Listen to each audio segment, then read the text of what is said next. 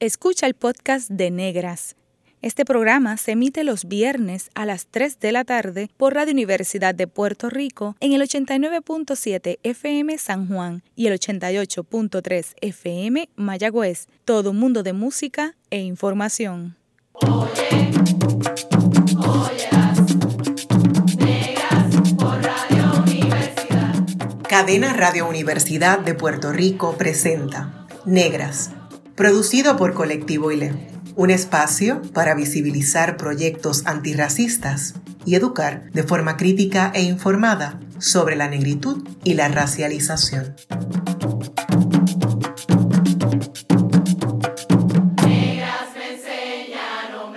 Hoy en Negras les saluda Angie González Jorge para conversar sobre el proyecto de la Cámara 960 que trata de la discriminación del cabello en Puerto Rico. Me acompaña Alanis Marie Ruiz Guevara, quien es una mujer afrodescendiente, feminista y antirracista. Se graduó con un bachillerato en ciencia política y una concentración menor en estudios de la mujer y género de la Universidad de Puerto Rico, recinto de Río Piedras.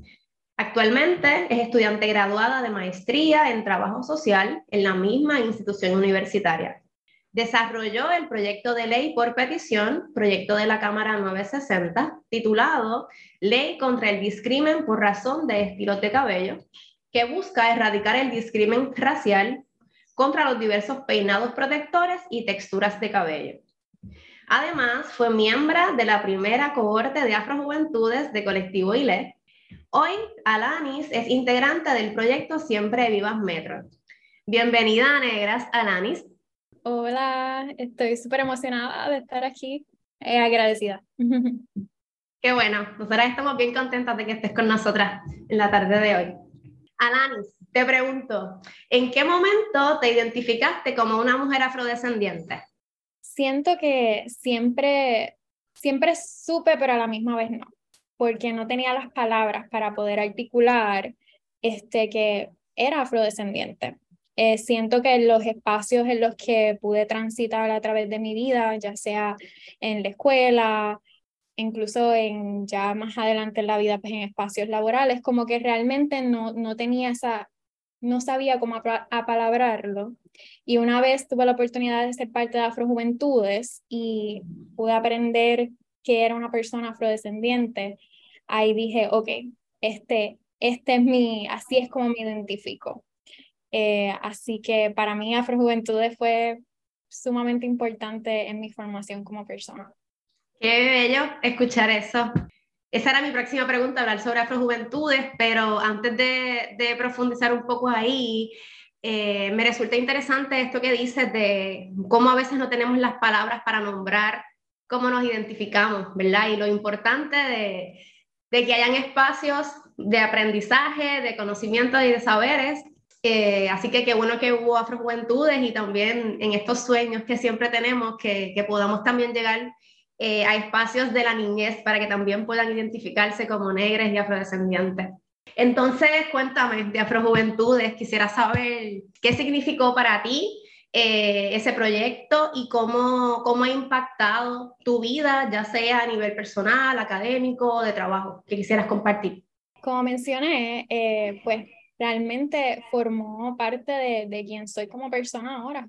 Mm, ahora puedo lograr identificarme como mujer afrodescendiente, pude aprender las herramientas para utilizar no tan solo en mi trabajo, pero también en mi vida personal con otros, este, para poder ser una persona antirracista, que siempre lo fui, pero realmente no tenía el conocimiento eh, o las herramientas para poder decirle a una persona que esté cometiendo una agresión ante mí, hacia mí o hacia alguna persona a mi alrededor, mira, esto está mal y decirte por qué está mal. Así que, además de eso, eh, durante el periodo de Afrojuventudes yo estuve pasando por un, poco de un duelo, ¿verdad? Mi, mi abuela había fallecido este, un periodo antes de, de comenzar Afrojuventudes, así que a través de, del curso de, del periodo de tiempo que estuve en Afrojuventudes pude realmente sanar muchas cosas. Mi abuela también siendo una mujer negra, así que este, pude aprender mucho, pude sanar, pude conocer a otros jóvenes que eran afrodescendientes y poder ver esas conexiones que tenemos a pesar de que nuestras historias son diversas y las situaciones por las cuales hemos pasado eh, son diversas, hay ciertos puntos de encuentro. Y eso para mí fue sumamente hermoso. Además de eso, surgió el proyecto de ley este, que, que pude desarrollar y fue gracias a Afrojuventudes, porque me di cuenta que yo no era la única persona que había tenido estas experiencias violentas con mi cabello. Así que sí, no sé si eso puedo seguir hablando más, pero... eso responde de manera hermosa. Lo que fue Afrojuventudes, gracias por compartirnos eso. Y escuchar también cómo el proceso de Afrojuventudes esa comunidad que se generó durante ese proceso, ese proceso también de sanación que estás mencionando, que asimismo como tú lo experimentaste, tenemos la certeza de que muchos otros jóvenes también lo pudieron experimentar en, en, eso, en esos meses de, de proyecto eh, y escuchar también cómo Afrojuventudes influyó en ese proyecto que presentaste. Eh, me gustaría entonces ir moviendo la conversación hacia allá eh, hablando un poco sobre el proyecto de la Cámara 960, Ley contra el Discrimen por razón de estilos de cabello. Es una medida que fue llevada a la Cámara por el representante José Bernardo Márquez, la representante Lizy Burgos Muñiz, la representante Débora Soto Arroyo y el representante Denis Márquez Lebrón, y se radicó el 31 de agosto del 2021. Sin embargo, este proyecto fue presentado por petición de la ciudadana Alanis Marie Ruiz Guevara, Alanis, ¿podrías explicarnos el proceso de someter un proyecto de ley por petición? ¿De dónde, ¿Y de dónde nace ¿verdad? esa petición? Pues yo pude introducirme a este proceso porque este, pues participé de un internado en el Capitolio que era particularmente con la oficina del representante José Bernardo Márquez. Entonces, pues como parte de, ¿verdad? de, la, de la experiencia teníamos que redactar un proyecto de ley. Así que junto con él, pues nos explicaron, ¿verdad?, cómo eran los procesos legislativos, este, todo, todo ciudadano puede someter un proyecto de ley, no necesita hacer un internado o trabajar en el Capitolio este, para poder hacerlo. Simplemente redacta el proyecto y lo puede enviar a la oficina de su representante o puede del representante, ¿verdad?, de su, de su zona, pero puede ser también con cualquier otro, ¿verdad?, con el que vaya afine a los valores, ¿verdad? Y, y a la ética del proyecto que tú estés desarrollando. Así que pues realmente a través de ese internado, pues sí tuve la oportunidad de que ellos fueron mis mentores, ellos, redactando el proyecto, ¿verdad? Eh, y pues sí, este, realmente nació porque en, como había mencionado anteriormente, en el espacio de Afrojuventudes, este, se discutió sobre lo que era el Crown Act, que una medida similar a esta, donde en Estados Unidos pues este, lograron pasar este proyecto de ley en el cual se prohíbe la discriminación por raza, particularmente en los estilos protectores de cabello, en las diversas texturas, en el ámbito laboral como escolar. Así que cuando, ¿verdad? Estuve en Afrojuventudes y vi la diversidad de historias de personas que hemos pasado por este tipo de discrimen y también en otros espacios que he podido conocer personas que tienen cabello afro o estilos protectores y han sufrido este tipo de discrimen, yo dije, pues mira, necesitamos este, un tipo de, de medida aquí en Puerto Rico, ¿verdad? Siendo una isla afrodescendiente y que sabemos que culturalmente, ¿verdad? Eh, muchos problemas de racismo, así que pensé que sería, sería pertinente e importante desarrollar un proyecto como este. Eh, lo sugerí, ¿verdad? Lo, lo, propuse cuando estuve en mi tiempo de internado, les pareció y pues entonces ahí comenzamos a, a desarrollar el mismo. Súper, que gracias, gracias por compartirnos eso eh, y también gracias por asumir esa, esa tarea, ¿verdad? El darte cuenta de de esta problemática y decir, ah, mira, pues yo voy a aprovechar esta oportunidad que estoy teniendo para traer este tema que ciertamente es muy pertinente en Puerto Rico. Eh, quisieras profundizar un poco, ¿verdad?, de qué pretende o qué propone específicamente este proyecto de la Cámara. Sí, este, al igual que el Crown Act, busca prohibir este tipo de discrimen eh, por razón a raza y lo conectamos a la raza porque sabemos que es un discrimen racista, eh, es un discrimen que no lo sufre una persona blanca que tiene cabello rizo, es sumamente este, difícil. Así que, pues, este, lo que busca es prohibir ese tipo de, discrimen, como ya mencioné, y particularmente en los espacios públicos y privados, este, en las escuelas, en los empleos y en la presta de, servicios públicos, que eso es algo pues, pues, que el Crown Act no necesariamente tiene, porque el Crown Act se enfoca particularmente en los espacios este, laborales y escolares, y pues aquí pues le añadimos esa particularidad de, de pues también en la presta de servicios, que sabemos que es algo que puede suceder también. Eh, y pues también para mí era importante que se incluyera pues el espacio privado dentro de, ¿verdad? Dentro de esta medida, porque sabemos que, eh, por ejemplo, en los colegios este, es sumamente común que los códigos, los códigos de vestimenta prohíban trenzas, prohíban este, dreadlocks o cualquier tipo de estilo protector, incluso en las, las, personas masculinizadas sabemos que tienen que tener su cabello cortado de cierta manera, este, así que pues para mí también era importante que eso se incluyera. ¿Cuáles fueron las dificultades, si alguna, que confrontaste cuando presentaste la petición del proyecto de la Cámara? Por lo menos, gracias al increíble equipo, pues no tuve así mayores dificultades, por lo menos al momento de presentar el proyecto y, con las personas con las que estuve colaborando, pero podría decir que tal vez lo que se me hizo un poco más difícil en ese momento particular era poder este, tener información este, científica, empírica eh, sobre, este tipo de discrimen. Eh, ahora pues sé que hay un poco más de investigaciones relacionadas a eso y sé que lo único que ha pasado es casi dos años nada más este, pero aún así hemos hecho progreso. Ahora hay muchísimos estudios más que, que ¿verdad? demuestran este tipo de discrimen. Eh, pero sí creo que ese proceso investigativo fue un poco más difícil y particularmente cuando lo, lo ponemos aquí en Puerto Rico. En Puerto Rico no hay mucha estadística, yo, yo diría casi ninguna, este, relacionadas a, a, a este discrimen particular en personas negras, en personas afrodescendientes relacionadas con su cabello.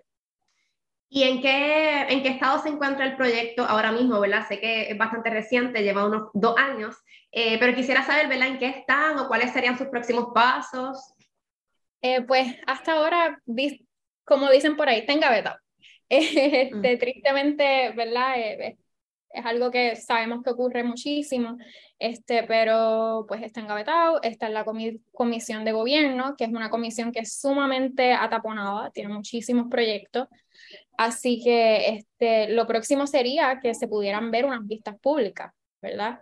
Y para mí entonces e, e, eso sería fundamental porque realmente pudiéramos escuchar de otras personas que han pasado por esta situación eh, la importancia de este proyecto. Así que esa sería mi meta, por lo menos que llegara a unas vistas públicas.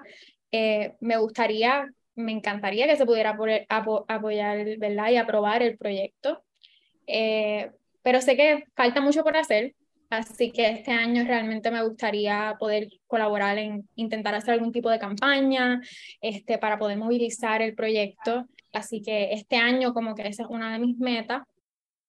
Y sí, eso sería lo próximo.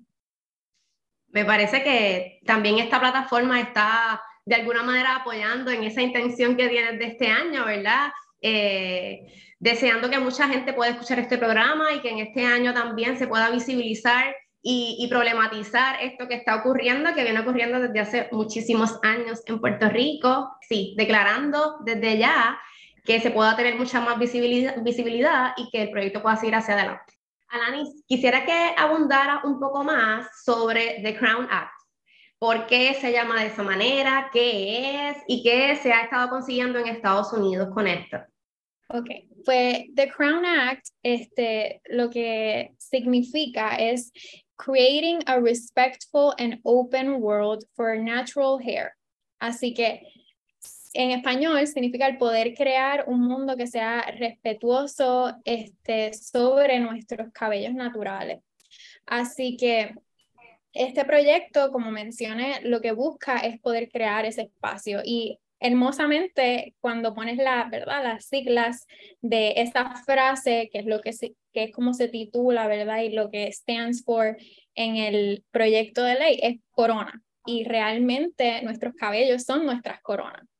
Así que vemos esa, esa conexión con nuestra ancestría que es sumamente, este, es fundamental porque es parte de quienes somos.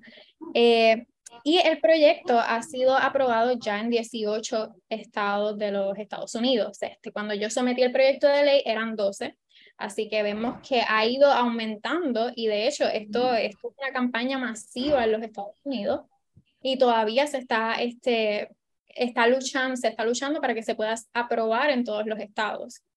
Así que eso es más o menos lo que se está, lo que está surgiendo en ese contexto. Sabemos que este, pues, esto surgió como parte de la coalición del Crown Act. Eh, también la compañía de jabones Dove ha sido quien ha, este, ha, ayudado a impulsar muchísimo ¿verdad? Este, este proyecto. Y además de que diversos este, representantes eh, dentro de los Estados Unidos, que han sido en su mayoría mujeres negras. Así que vemos como como este proyecto ha sido impulsado en su mayoría por personas que han sufrido este, este tipo de crimen. Y eso es importante mencionar porque desde nuestras realidades, entonces nosotros podemos eh, poder contar este, y visibilizar este tipo de problemática. Así que sí, no sé si quieres que añada algo más.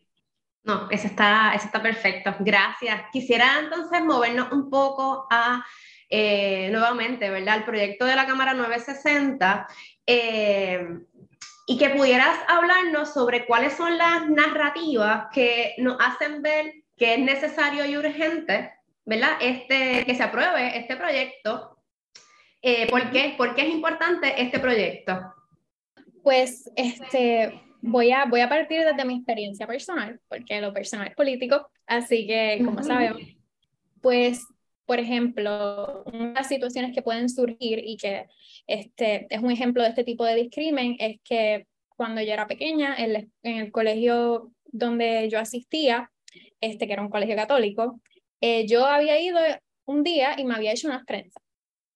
Y yo estaba súper lucida con mis trenzas, yo, wow, soy bella, hermosa, preciosa, era la primera vez que me había hecho trenzas. Eh, y rápido llamaron, o sea, me llamaron a la oficina, llamaron a mi papá, a mi mamá, y yo estaba como que, ¿qué pasó? Súper asustada. Este, y me dijeron que yo no podía tener las trenzas en, el colegio porque eso iba en contra del reglamento. Y este, no podía estar en el colegio, tenía, cuando fuera a ir al colegio, tenía, el próximo día tenía que, no las podía tener. Así que esto es un, un ejemplo, ¿verdad? De lo que muchísimas personas y incluso más a mayor escala pueden sufrir este, dentro de un sistema escolar donde se supone que sea un espacio donde tú vas a aprender, ¿verdad? Que tu identidad y quién tú eres y algo con lo que, ¿verdad? Te representa, no, o sea, eso no es una amenaza, no amenaza el, el ¿verdad? El poder aprender. Eh, así que es, es un ejemplo de igual manera, he conocido muchísimas personas que me han contado historias como, este, me decían que no puedo ver la pizarra, este, que incluso eso me, lo, me lo han dicho, tuve la experiencia de una vez en la escuela que me lo dijeron, no puedo ver la pizarra por tu pelo. O, ah, no puedo, no puedes estar en este espacio laboral si no te, te tienes que quitar las trenzas o si este, tienes tu cabello afro rizado, tienes que venir con el pelo lacio este, o hacerte un moño.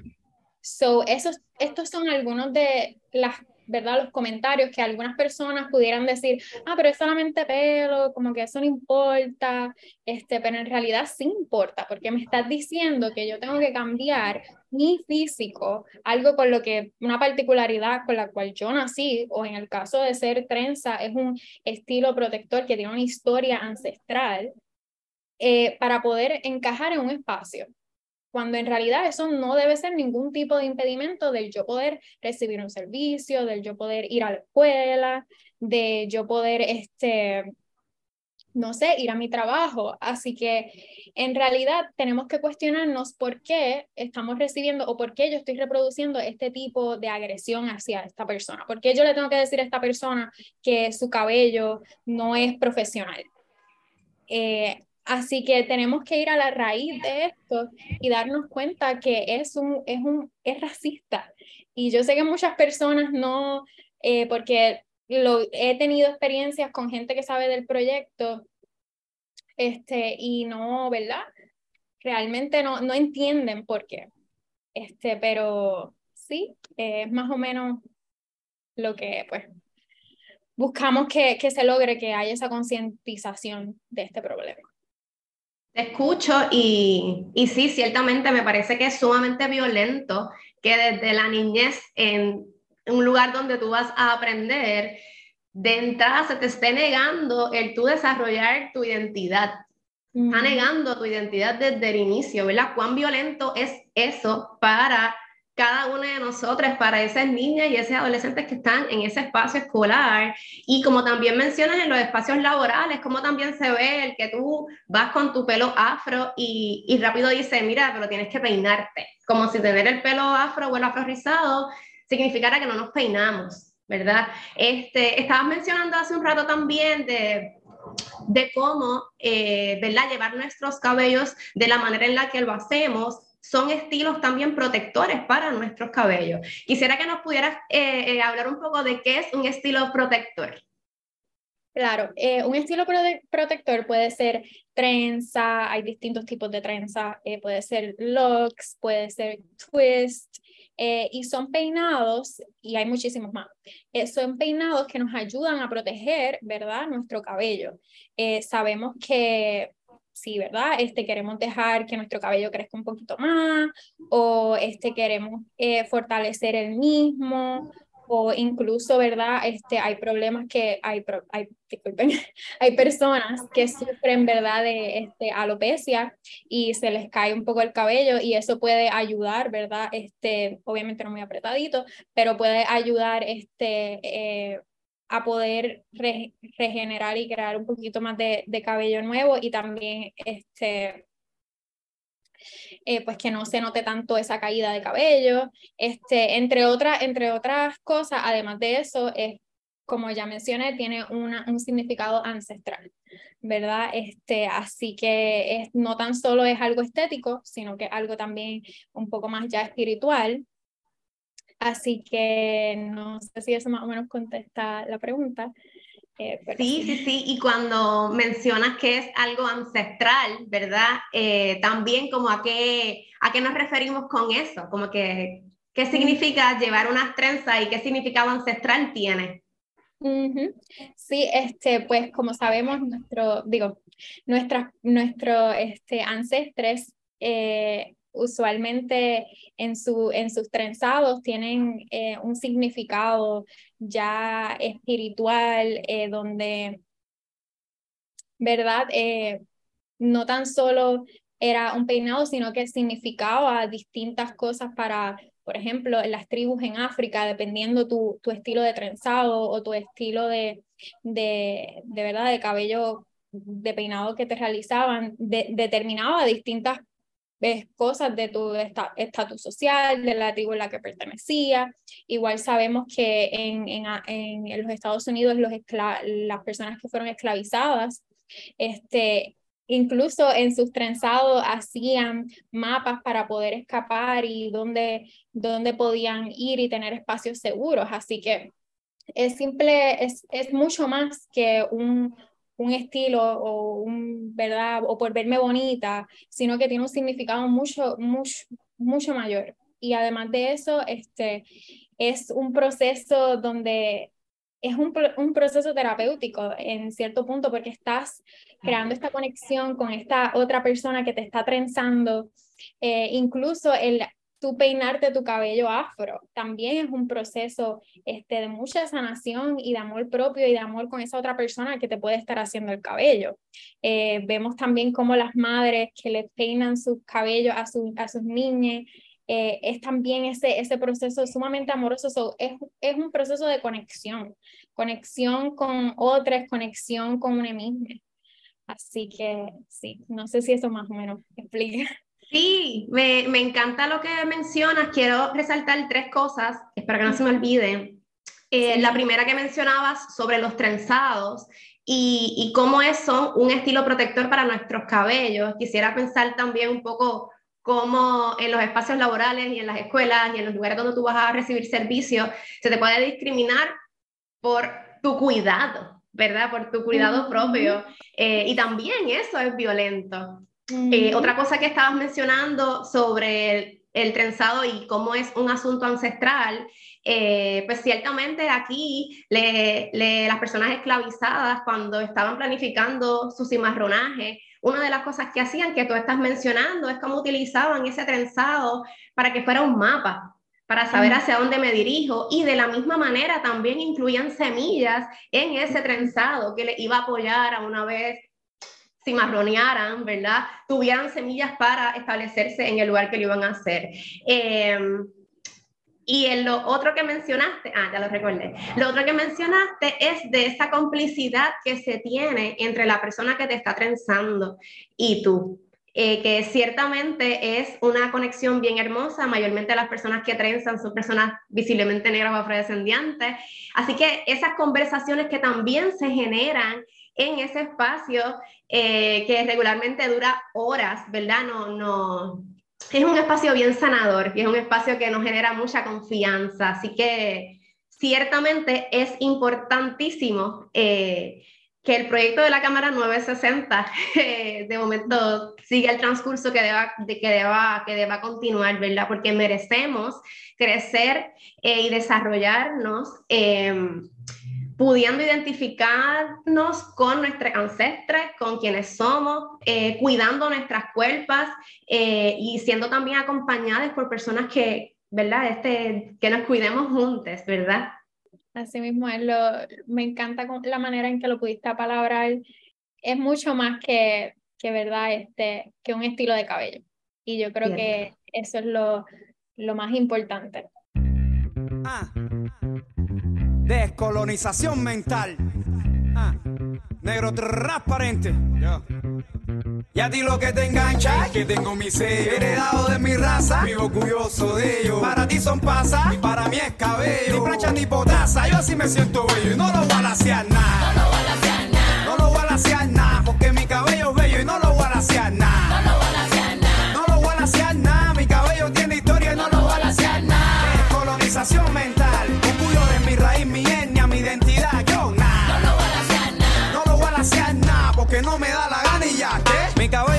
4C, heredado de la pura, que es el cabello matriz, es más versátil en su estructura, gran capacidad de alcanzar disímiles texturas. Que crece buscando el cielo, buscando la cintura y se ha metido en la cabeza esta gente que mi pelo es malo, como si mi pelo fuera un delincuente. Mi pelo no matado, ni estafado, ni violado a nadie. Yo lo declaro inocente. El fuego de tu discrimen vio en mi cabello la leña. Desde que son pequeñas, las negras se le enseñan que tu cabello es malo, frijoles pasa greña. Y la princesa de Walt Disney son rubias o trigueñas y eso me da un dolor en el pecho. Es como si las niñas negras ser princesas no tienen derecho. Todos los niños son iguales. Tú con tu racismo has hecho. piso de unas para otras es el techo. ¿Y qué va? Tu fortaleza no es debilidad. Mira ese cabello bello, cuánta diversidad. El racismo no es más que un inferioridad. Agigantado por no superar nuestra capacidad. Ah. No lo voy a lasear nada. No lo voy a lasear nada. Porque mi cabello es bello y no lo voy a lasear nada. No lo voy a lasear nada. No lo voy a lasear nada. Mi cabello tiene historia y no lo voy a lasear nada. Descolonización mental. Orgullo de mi raíz, mi etnia, mi identidad. Yo nada. No lo voy a lasear nada. No lo voy a lasear nada. Porque no me da la gana y ya. ¿qué? Mis pelos parados. ¿Quién te dijo que yo estoy despeinado? Loco, este es mi peinado. Que sirvió para ocultar mis informaciones y semillas para mis ancestros negros y marrones sublevados. Con las trenzas se enviaban los mensajes y dibujaban puntos de referencia, caminos, pasajes. Una especie de mapa que tejían y seguían y servían de ruta de escape para cimarronaje. Fácil estereotipar, difícil documentarse. Mis logs, una forma de expresarse, identificarse. Cual guerrero de Haile Selassie, hasta que no lo liberasen, no iban a pelarse. Y soy N-E-G-R-O. Te lo dije en otro tema, pero no me Y a la gente le gustó. ¿Y qué pasó? Que este negro se inspiró y otra placa para la pista disparó. El cabello es mi pasión, mi profesión. Te ayudo en la transición para que muestres con orgullo tu pajón. Que se guarde su opinión, lo de racista concepción. Porque este cabello no necesita tu aprobación. Eh, ¿Qué te pasa, tía Ser? No lo voy a lasear nada. No lo voy a lasear nada. Porque mi cabello es bello y no lo voy a lasear nada. No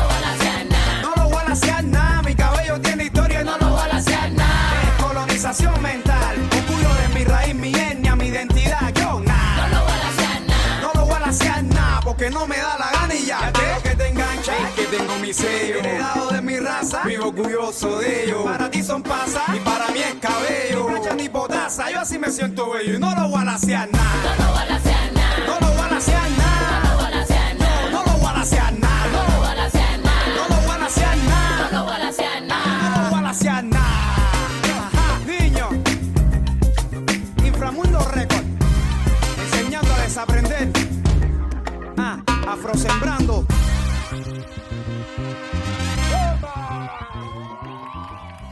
Está escuchando el podcast de Negras. Este programa se emite los viernes a las 3 de la tarde por Radio Universidad de Puerto Rico en el 89.7 FM San Juan y el 88.3 FM Mayagüez. Todo mundo de música e información. Oye, óyelas, negras por Radio Universidad.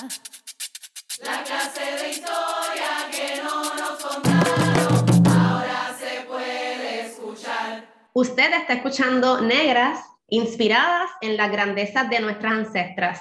Les saluda Angie González Jorge. Hoy converso con Alanis Ruiz Guevara en torno al discrimen por razón de estilos de cabello en Puerto Rico.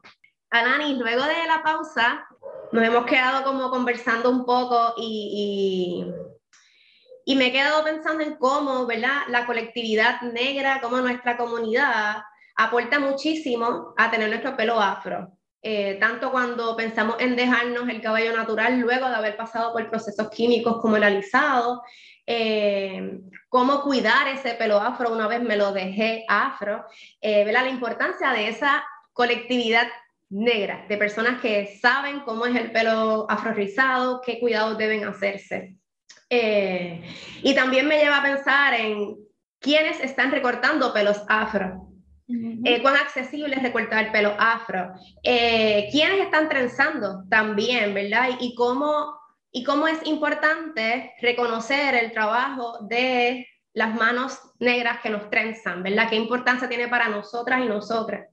Pienso también en, en cómo estos estilos y peinados afro no son una moda, ¿verdad? Y te lo voy a traer un poco para, para escuchar qué, qué piensas y qué sientes sobre esto, ¿verdad? Cómo esto no es una moda, no es un asunto comercial, eh, no hacemos esto porque queremos vernos cool y tropical, ¿verdad? Esto parte de un asunto ancestral, de un asunto de conexión, de un asunto de sanación. Quisiera escuchar un poco más, que escucharte más hablar sobre, sobre eso. Sí, sí, no, de verdad que la palabra está de manera, de manera hermosa y tan poderoso porque realmente es una, es una conexión, como había mencionado, entre, entre une, con une mismo, el poder sanar ese proceso de, por ejemplo, este, hay personas, he conocido personas que se han alisado su cabello desde los tres años. En mi caso, yo comencé a los cinco. Así que el estar toda, toda una vida literalmente matando, quemando nuestro cabello, que incluso, y en el proyecto de Alice se menciona, este, los relaxers, ¿verdad? Que son estos químicos que nos ponemos en los cabellos alisados, eh, tienen repercus repercusiones en nuestra salud. Eh, incluso este, puede dar, este, puede propiciar el cáncer de, mama, ¿verdad? El cáncer de, del seno. Así que realmente tiene unas repercusiones físicas, pero también emocionales y, y, traumáticas en nuestro, ¿verdad? En nuestro ser, en nuestra cuerpo. Así que el poder llegar a una etapa en nuestra vida en que podemos dejar, dejar de hacer eso y dejar esa, esa opresión que se nos ha impuesto y poder comenzar a decir, esta soy yo, así me identifico y, y voy a comenzar a, a honrar mi cuerpo, mi cabello, mi ancestría, es algo sumamente poderoso que se hace en colectiva, este, porque realmente el poder conocer y escuchar otras historias de otras personas que también han ido, han, han ido por este proceso y el darnos cuenta que no estamos solos y que nos podemos abrazar en, en este caminar juntos es algo sumamente poderoso y algo que lo hacemos a través del transcurso de nuestras vidas. Así que nuestros cabellos no, no es algo estético, eh, simplemente porque se ve bonito, es mucho, mucho más que eso, porque es parte de quienes somos. Así que este, es, es importante resaltar que, que no es algo meramente estético, Así que, sí, no sé si... Te escucho y, y también pienso en, en, la comunidad y en la conexión, ¿verdad? Eh, cómo históricamente también nos han separado, nos han roto comunidades, ¿verdad? Y cómo el juntarnos para trenzarnos, para peinarnos, para cuidar nuestros cabellos, es sanar también esas rupturas generacionales eh, y romper también con este capitalismo que nos lleva también a ese individualismo. Eh, ¿verdad? Encontrarnos nosotras para trenzarnos y cuidar nuestros cabellos es también sanar esas rupturas eh, que hemos tenido y, y sigo pensando en, en, lo, en lo maravilloso que es confiarle tu cabello a otra compañera, compañera negra, afrodescendiente, porque yo creo que también, no sé si lo has, pasado, asumo que sí, ¿verdad? Eh, este asunto de cuando estamos en la calle y las personas quieren tocar nuestro cabello como si fuera algo exótico, ¿verdad? Y entonces nosotras estamos así como, no vas a tocar mi cabello, porque ciertamente nuestro cabello es nuestra corona y se lo, se lo queremos confiar a personas en quienes nosotras precisamente confiamos y con quienes nos identificamos. Así que te escucho y, sigo pensando en eso, en la comunidad, en la conectividad y en, y en esa importancia para nosotras como personas visiblemente negras. Sí, no, y de hecho creo que es tan importante eso porque eh, sabemos que en cierto punto, ¿verdad? Se ha comercializado eh, el crear, ¿verdad? El realizar trenzados, el, incluso los cortes de cabello, de cabello afro. Yo creo que es bien importante este, nosotros poder realizar estos procesos con personas afrodescendientes o personas negras y simplemente porque nuestro necesitamos hacer necesitamos pasar por estos procesos con gente que sabe y que conecta y que conoce lo que hemos pasado. Eh, sabemos que hay muchas, muchas, y yo creo que esto es algo bien importante, el cabello, el ir a cortarse el cabello afro o ir a hacerse un trenzado debe ser algo accesible.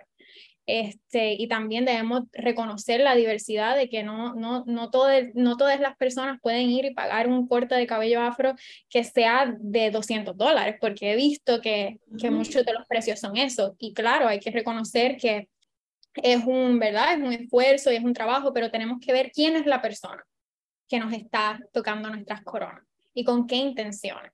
Eh, así que es bien importante eso. Eh, y siempre voy a ser un poco enfática porque soy como que celosa con eso. Realmente creo que es importante que podamos apoyar a nuestra comunidad negra y afrodescendiente y a los negocios de, ¿verdad? estas personas porque no, no es tan solo un negocio, sino es, es un grupo de personas que sabemos que nos van a entender, que conocen nuestra, nuestro caminar con nuestro cabello y me parece sumamente importante resaltarlo. Sí, sí, sí. Y pensando también en, en el proyecto, ¿verdad? Y en lo que implica en estos momentos esa negación en los espacios que ya hemos mencionado, ¿verdad? Escuela, laboral, cuando vamos a recibir servicios, lo que implica esa negación de utilizar nuestros peinados y nuestros cabellos, cómo eso es una violencia eh, hacia nuestra identidad, hacia nuestra ancestralidad, hacia nuestras comunidades, ¿verdad? Me, me gustaría que poder hacer un poco más de énfasis en eso, como cómo el proyecto, eh, el que se apruebe este proyecto, eh, va a facilitar el que podamos continuar identificándonos y, y fortaleciendo nuestra ancestralidad y fortaleciéndonos también como personas visiblemente afro. Claro, el, el que este proyecto se apruebe significaría que ninguna persona puede sentirse con la autoridad de decir que nuestros cabellos no son válidos en cierto espacio, que nosotros necesitamos cambiar quiénes somos para poder estar dentro de un espacio que sistemáticamente, ¿verdad? Y estructuralmente sabemos que todos estos espacios, ya sean este, de empleo o educativos o de prestar servicios que son asociados al gobierno o incluso a las empresas privadas, este, se han construido dentro, dentro de un sistema que es racista, que, que no, nos obliga, ¿verdad? Y que nos impone a tener estas características eurocéntricas para poder encajar mejor dentro de ciertos lugares, cuando en realidad eso, eso no es cierto. Así que tenemos que desmantelar eso y este proyecto hace eso. Y es simplemente una pieza en muchas más que debemos este, que espero que podamos seguir creando, ¿verdad? Este, dentro de, de estas estructuras de poder para poder desmantelar, desmantelar ese sistema. Dani, te escucho y, siento mucha pasión por lo que estás haciendo, ¿verdad? Te, siento bien apasionada y bien comprometida con, con, esta iniciativa. Y quisiera preguntarte a quién o a quiénes tú le dedicarías este proyecto. Le dedicaría este proyecto, me voy a ir bien personal, pero a mis hermanas, a mis hermanas, y no tan solo a mis hermanas y hermanes este, eh, de sangre porque les, les tengo y no quiero que ellas en ningún momento, ¿verdad?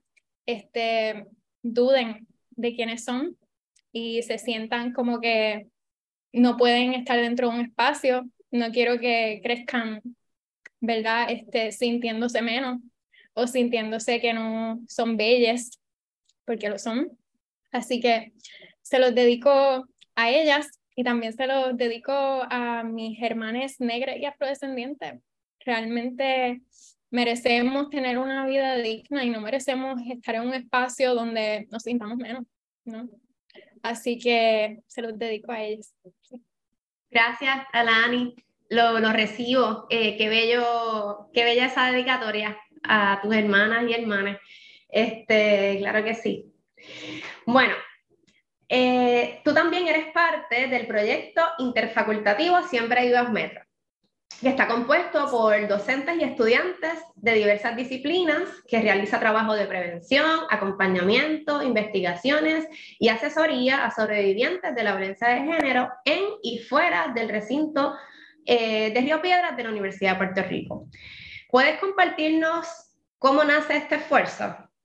Sí, pues Siempre Vivas Metro nace de este, diversas profesoras y colaboradores, particularmente en el recinto de Mayagüez, eh, para prevenir, ¿verdad? Y, acompañar en estos procesos, ¿verdad? De, violencia de género y violencia sexual.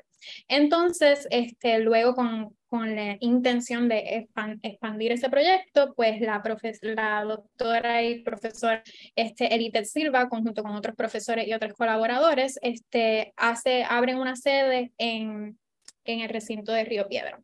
Así que con esa intención este, nace el proyecto eh, tuvieron ya su primer grupo de acompañamiento en el 2020. Este, sus primeras participaciones en diversas manifestaciones fueron en el 2019. Este, y pues ahora mismo tenemos una equipa espectacular compuesta por profesoras, por este, estudiantes de psicología y de trabajo social donde estamos trabajando con la prevención eh, de la violencia sexual, violencia de género, trabajamos investigaciones y trabajamos acompañamiento, tenemos diversos grupos de apoyo, también estamos trabajando con las escuelas laboratorio del recinto de Río Piedra y sí, estamos desarrollando distintos proyectos. Y siempre IVAS Metro se ocupa de violencia de género. Pregunto, ¿se trabajan también y se analizan estas violencias de una manera interseccional? Y si lo hacen, ¿verdad? Quisiera saber que, cómo lo hacen. Lo utilizamos, nosotros trabajamos, ¿verdad? Este, desde, desde el feminismo decolonial. Este, así que con eso lo utilizamos con nuestro, con el análisis interseccional, reconociendo, ¿verdad? que en la oficina y en la organización hemos tenido personas de con diversas intersecciones. Así que hay mucho trabajo por hacer todavía dentro de la organización y para eso este, recientemente tenemos a Gaby Ortiz, que, quien es parte, que fue parte del primer corte de Afrojuventudes, que nos va a estar ayudando a, asegurar y a deconstruirnos también nosotras y poder hacer un mejor trabajo dentro del ámbito interseccional, pero sobre todo también desde una perspectiva antirracista Así que trabajamos de esa manera y también utilizamos terapia narrativa feminista, la cual también reconoce todas estas intersecciones que, que somos, somos como personas este, feminizadas y personas este, no binarias también. Así que... escucho y sí, siento que hay mucho trabajo por hacer, pero también siento que, que hay un equipo, por lo que me estás describiendo, ¿verdad? Un equipazo, eh, y que van encaminadas de una manera que, que, sí, para hacer el trabajo que, que hay que hacer. Así que eh, gracias por eso también. Te pregunto, ¿Cómo podemos vincular la discriminación por estilo o tipo de cabello con la violencia de género hacia las mujeres y personas fem, afrodescendientes y visiblemente negras, ¿verdad? Eh, comparando y juntando un poco el proyecto de la Cámara 960 con el trabajo que está haciendo en Siempre Ayudas Metro. Claro, siento que, y está sumamente vinculado, eh, debido a que esta violencia que se presenta en el proyecto y que el proyecto de ley busca erradicar, es una, es una violencia que está conectada con la violencia de género, porque la mayoría de las personas este, que experimentan esta violencia son personas este, feminizadas, ¿verdad? Así que eh, tenemos que reconocer que hay, hay, un, hay un gran problema que se conecta con el género dentro de esta, dentro de esta discriminación. Este, igual que sabemos que dentro de la discriminación racial vemos como las personas feminizadas se ven sumamente, este, sumamente afectadas de diversas y de maneras particularmente que se intersecan con su género. Así que sí, este, está sumamente vinculado. ¿Y en qué se va a enfocar siempre Ayudas Metro en este semestre o próximamente? Pues tenemos diversas, este, diversas actividades. Eh, vamos a continuar con nuestros grupos de acompañamiento. Eh, queremos trabajar particularmente con el arte para sanar, así que tenemos diversos este, grupos para, para esto. Tenemos el, el grupo que arte para sanar y también tenemos el grupo de escritura. Así que utilizamos esas dos vías para que este, las personas puedan comenzar sus procesos de sanación. También tenemos el de violencia eh, doméstica, tenemos el grupo de violencia sexual, este, también tenemos un grupo de masculinidades, que es un trabajo sumamente importante y que estamos agradecidas este, y agradecidas con, con que se haya creado este grupo y con la persona que lo modera. Así que es espectacular. Eh, de igual manera, este, vamos a estar trabajando con las escuelas laboratorio, que ese es un proyecto que estamos todos sumamente este, emocionados. Eh, y también vamos a trabajar con Cauce, porque no tan solo ofrecemos servicios dentro, ¿verdad?, a estudiantes y empleados dentro del recinto, sino que también ofrecemos servicios a la comunidad. Este, y trabajamos con personas dentro y fuera de Puerto Rico. Así que algo sumamente este, sumamente amplio, la Universidad del Pueblo, así que la organización trabaja con el pueblo. Y sí, esas son algunas de las actividades que tenemos este, pautadas y si quieren este, poder saber más y estar pendientes, les recomiendo a todos los que están escuchando que nos sigan en Siempre Vivas Metro, en las redes sociales, que ahí siempre posteamos todos todo los planes y material educativo también. Súper el trabajo del cabello es un arte también, ¿verdad? Eh, háblanos más del arte como espacio de sanación de las violencias de género y racistas. Creo que el arte y el arte en todas sus diversidades es, es, sanador. O sea, es, algo que es una conexión tan inexplicable para las personas que, que crean y sanan. Y creo que todos, todos, todos lo hacemos de una manera u otra. Y a lo mejor no lo podemos apalabrar, pero está ahí. Así que este, el, el poder sanar dentro de las actividades creativas es el poder ser tan vulnerable dentro de esa creatividad y ser honesto sin tener este, todas, estas, todas estas ideas sobre cómo debemos hacer las cosas o sobre cómo me debo expresar. Ya en este espacio creativo eres, eres completamente vulnerable de decir, de expresar lo que, lo que sientas sin ningún tipo de juicio. Y yo creo que eso es una de las, particular, las particularidades este, del arte para, para sanar, este, que nos permite ser vulnerables y nos permite contar nuestras historias sin, sin juicio alguno y usualmente en estos espacios donde se dan, donde se crea este, el arte para sanar es, es espectacular porque son espacios seguros donde todos están sanando en colectiva y esa es una de las cosas bien particulares este, por las cuales abogamos en Siempre Vivas Metro, por eso nos acompañamos. Sanamos en colectivo y sanamos en colectiva, así que Exacto, sí, eso mismo quería resaltar, te escuchaba y estaba pensando, sí, lo colectivo, lo colectivo, lo colectivo, eh, hacia eso, que esa sea la aspiración siempre, ¿verdad? En sanar y en co-crear de manera colectiva. Sé que tu disciplina inicial es la literatura. Quisiera saber si tienes proyectos pensados en relación al cabello. Sí, eh, pues me encanta, no tengo nada escrito, cositas, cositas, pero ha sido dentro de mi propio proceso de sanación. Así que este, no tengo nada así este, publicado con relación a, a, al cabello, pero realmente cuando estuve en Afrojuventudes fue un periodo bien importante porque dentro de mi espacio creativo pude abrirme a escribir sobre, sobre cosas más sobre mí.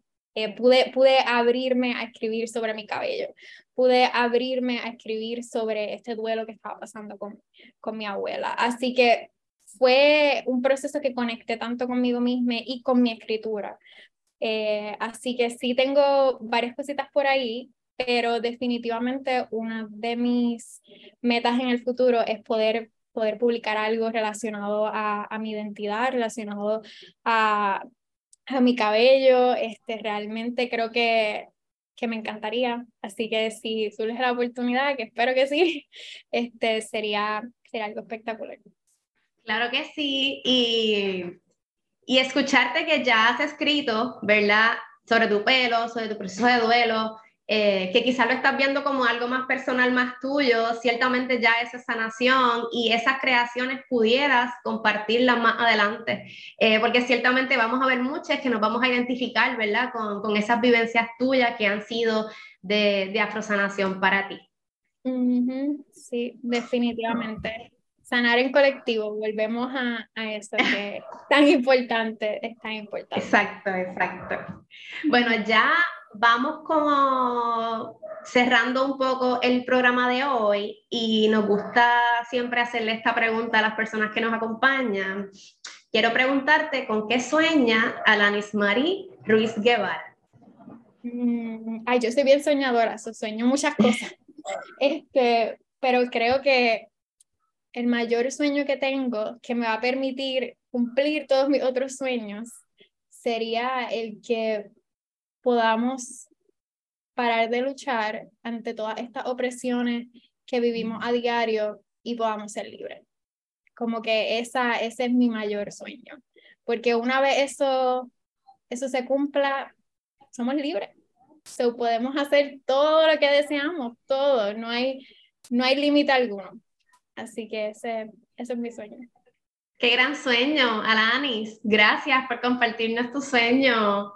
Eh, bueno, como siempre, mil gracias, Alanis. Qué honor ha sido eh, compartir contigo este rato y escucharte. Gracias por toda esa pasión que nos has compartido en la tarde de hoy. Gracias, gracias, gracias por estar con nosotras. Gracias, gracias a ustedes, de verdad. Sumamente agradecida, sumamente honrada. Le admiro. Igualmente, es recíproco esto. Bueno, si usted conoce a una mujer o persona fem negra cuya vida deba ser reconocida ampliamente, si sabe de un proyecto vinculado a las mujeres negras que deba ser incluido en este programa o desea hacernos saber su opinión sobre negras, no vacile en contactarnos a través de nuestra página web colectivoile.org, nuestro correo electrónico colectivoile.gmail.com o a través de las redes sociales Facebook e Instagram como Colectivo Ile. Como siempre, agradecemos al personal técnico de Radio Universidad por su apoyo en esta edición de Negras. No olviden sintonizar Negras el próximo viernes a las 3 de la tarde. Feliz viernes a todos. Cadena Radio Universidad de Puerto Rico y Colectivo ILE presentaron Negras, asumiendo nuestro justo rol como forjadoras de cambio. Acaba de escuchar el podcast de Negras. Le invitamos a que nos sintonice los viernes a las 3 de la tarde por Radio Universidad de Puerto Rico en el 89.7 FM San Juan y el 88.3 FM Mayagüez. Todo un mundo de música e información.